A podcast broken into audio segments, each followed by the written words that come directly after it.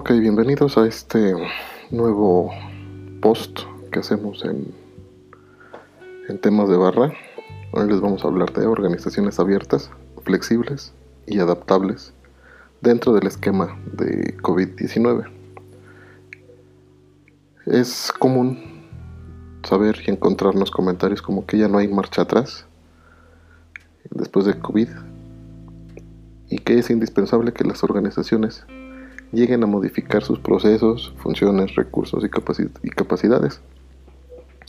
En esto se tiene que redefinir y adaptar para construir una nueva cultura de innovación y cambio.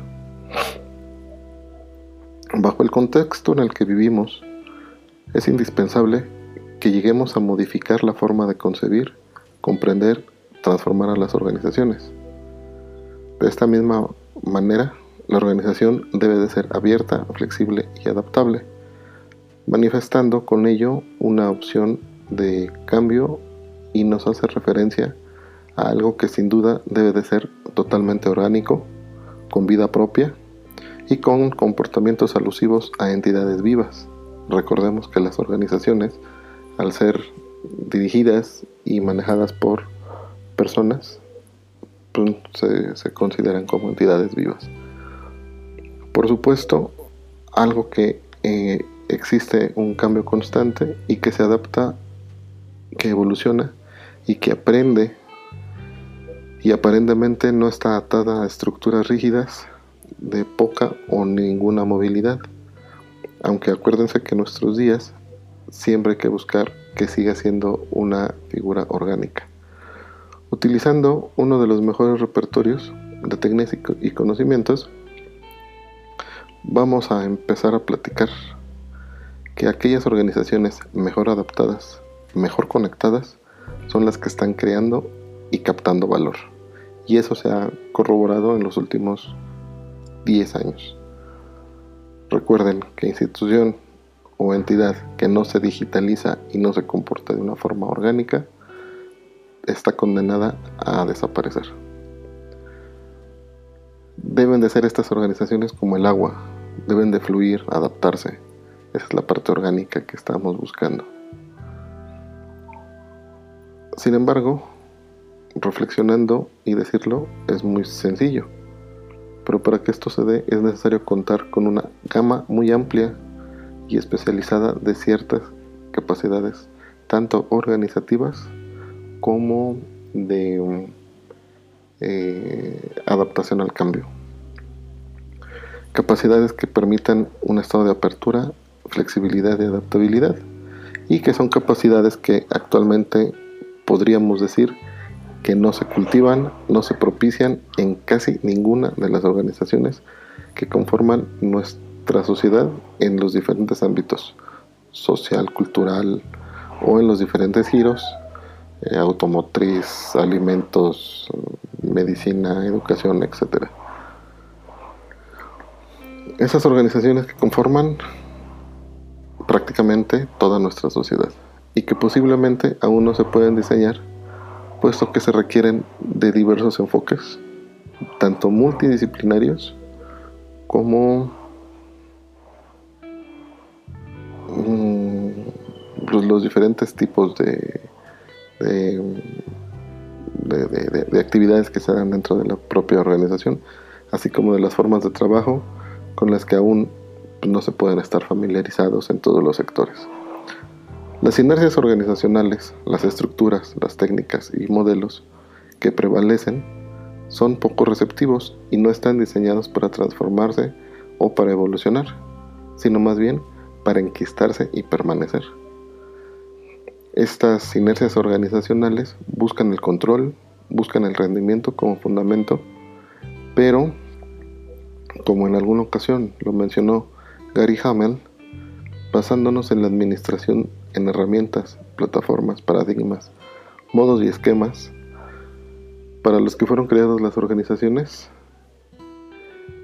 Eh, estas organizaciones eh, resurgen, resurgen cada vez más pronto, a un tiempo de ciclo más, más corto, en un contexto de cambio que sin duda pueden dar pie a lo que existe hoy en día, a un nivel de desarrollo que tenemos como humanidad, pero que ya no son vigentes para la actualidad o para los esquemas modernos que se están viendo eh, poco antes del coronavirus y después del coronavirus. Por lo tanto, si basamos la administración en paradigmas creados para organizaciones de la revolución industrial o la revolución 3.0, no van a encajar después de la revolución 4.0 y mucho menos aceleradas por COVID-19. Ahora es preciso ver hacia adentro y hacia afuera al mismo tiempo. Hay que tener ese atrevimiento, hay que tener este, esa capacidad de discernir entre lo pasado, lo presente y lo futuro, pero de una forma muy, muy rápido. Y poder tener el valor de cuestionar las creencias propias, las creencias de los demás, los supuestos y todos los paradigmas sobre los que soportamos alguna organización, en las que soportamos algún tipo de decisiones o inclusive hasta los riesgos. Actualmente con los modelos de ISO 9001 donde se busca una administración de la calidad basada en riesgos, creo que en ninguno de los estudios de riesgos se vio venir el, el COVID-19 y consta que ya lo teníamos ahí identificado desde hace más de un año. En este caso es indispensable modificar estructuras y los comportamientos. También debemos de transformar la cultura y los hábitos, así como los procesos y las funciones porque de ahí se desprenderían entonces los recursos y las capacidades. También la, empresa que no esté eh, organizada para poder decidir en tiempo real, dialogar con los mercados, con las personas dentro y fuera de la organización, como sus proveedores, sus clientes o la sociedad misma que rodea la organización, van a tener una labor altamente compleja y que va a requerir sin dudas muchos enfoques, muchos esquemas, muchas conexiones, muchos diálogos para poder mm, lograr que esos cambios se vayan haciendo lo más pronto y lo más rápido posible. Con todo esto, se vuelve indispensable comprender que los fundamentos de la administración que subyacen a otras capacidades.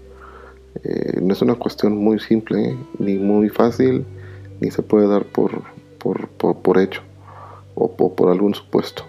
Las organizaciones tienen que generar en este momento formas, procesos y esquemas, primero para desestructurarse, es decir, resignificarse, cambiar, quitarnos el, el típico, entre comillas, es que siempre lo hemos hecho así después de COVID ya nada va a ser igual.